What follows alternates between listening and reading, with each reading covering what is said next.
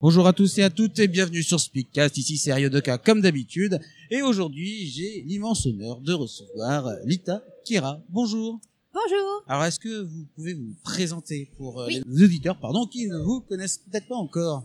Donc je suis euh, Lolita, je suis euh, chanteuse, auteur, compositeur de mon projet Litakira et Bon. j'ai eu la chance euh, donc euh, de faire un concert lors du Sugoi Festival hier.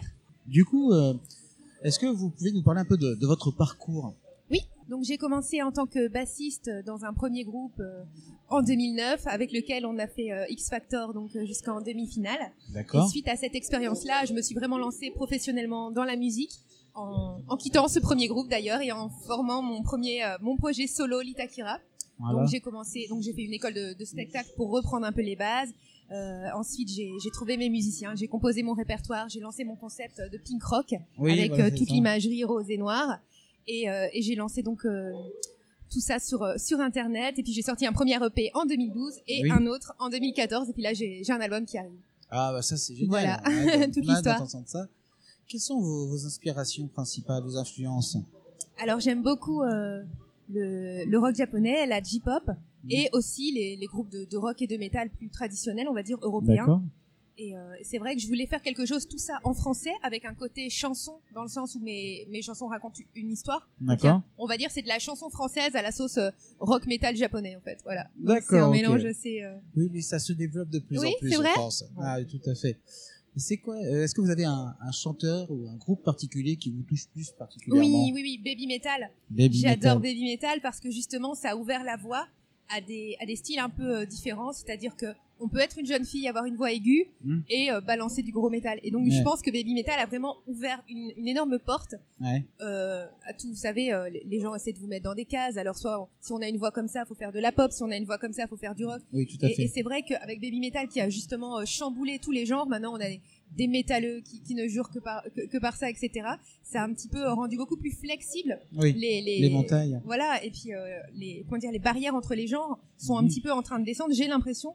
Et c'est vrai que par rapport à un projet comme le mien, bah, c'est une espèce de lueur d'espoir parce que ça veut dire que c'est pas parce que je fais 1m64 et que j'ai une voix d'écureuil que je peux pas faire euh, quelque chose de, de, de, Ah bah non. de non. couillu sur scène, hein, excusez-moi pour le, le mot. Mais euh, voilà, quelque chose un Non, petit peu la- de, de lourd, etc. Donc ça c'est vraiment un groupe qui m'influence énormément. On le voit déjà dans, dans le dans le métal mélodique où il y a Mm. des voix qui sont qu'on n'estimerait pas métalleuses alors qu'en fait c'est juste ça colle tellement et voilà tout simplement donc pourquoi pas? Il faut faut jamais se fixer de limites Exactement. donc euh, bah du coup euh, j'ai pu moi regarder un petit peu donc vous avez l'album épineuse c'est ça qui sort bientôt? Oui, exactement. Ah, vous êtes bien renseigné. Hein. Il vient juste d'être terminé d'enregistrer. Il est parti au, au mix et au master même à cette heure-ci. d'accord Et il devrait sortir, oui, euh, début d'année 2018, vers février certainement, en digital et en physique. Ah bien Voilà. Donc euh, on l'aura à la fin des concerts également, avec une, une belle pochette, un artwork, les paroles, etc. Et puis bien sûr sur les plateformes, comme d'habitude. euh, Donc, on pourra le- on pourra l'acheter en physique sur on la pourra plateforme? l'acheter euh, sur les plateformes, non, mais sur j'ai un big cartel. euh, où on peut acheter donc tout ce qui est t-shirt, porte-clés, ouvre-bouteille, décapsuleur même, le décapsuleur Itakura il marche très très bien. Et donc il sera disponible évidemment à la fin de mes concerts en physique et aussi sur internet par le biais de ma boutique en ligne Big Cartel. C'est quoi vos, vos thèmes principaux dans, dans, vos, dans vos chansons euh? Dans les dans les paroles. euh, Oui, parce que là, je vois, donc, il y y a Marionnette, Oui. euh, la plus jolie fille de l'histoire, ma part Ouais. du gâteau. En fait, euh, ça reste des thèmes, on va dire assez assez féminins. Mhm. Euh, le, le dernier EP marionnette, c'était sur euh, le fait de, de se libérer. Bon, donc, du coup, j'utilise des, des images. Donc, c'était la marionnette qui coupe ses fils. Donc Mhm. après, je pense que tout le monde peut s'identifier. Il y a toujours des choses qui nous Oui, qui, qui nous rattachent. Euh, on veut se libérer de quelque chose, que ça peut être, de, je sais pas, de son ex, de son patron, de son, de, de sa vie. Et donc, c'était vraiment un, un EP sur le thème de, de la libération. Il y a une autre chanson qui s'appelle Bien mieux sans toi, Mhm. euh, voilà, sur un petit peu euh, l'émancipation, euh, etc. Donc, c'était un EP un petit peu euh, sur ce thème-là, le fait de, de donner du courage aux gens et de leur dire libérez-vous, euh, quelque chose, un message assez positif, quoi. D'accord, ok. Et euh, après l'album, vous pensez faire euh, un autre un autre album ou d'autres projets? Enfin, vous avez déjà envisagé quelque chose? Ouais, alors la suite, donc euh, après la sortie de l'album, ce sera évidemment bah, une tournée, parce Mhm. que j'ai très envie, très envie de, de le jouer en live. Donc maintenant, je suis en projet solo, donc euh, je chante, je joue de la guitare acoustique et je joue de la basse. Bon, pas en même temps parce que j'ai que deux mains évidemment. Donc Ouais, C'est pas facile, non. J'ai essayé, c'est pas possible. ouais, non, non. Mais euh, du coup, euh, voilà. Donc le jouer cet album, ça c'est clair, un peu partout et notamment aussi euh, à l'étranger. L'année l'année passée, j'ai fait euh, France, euh, Suisse et Belgique.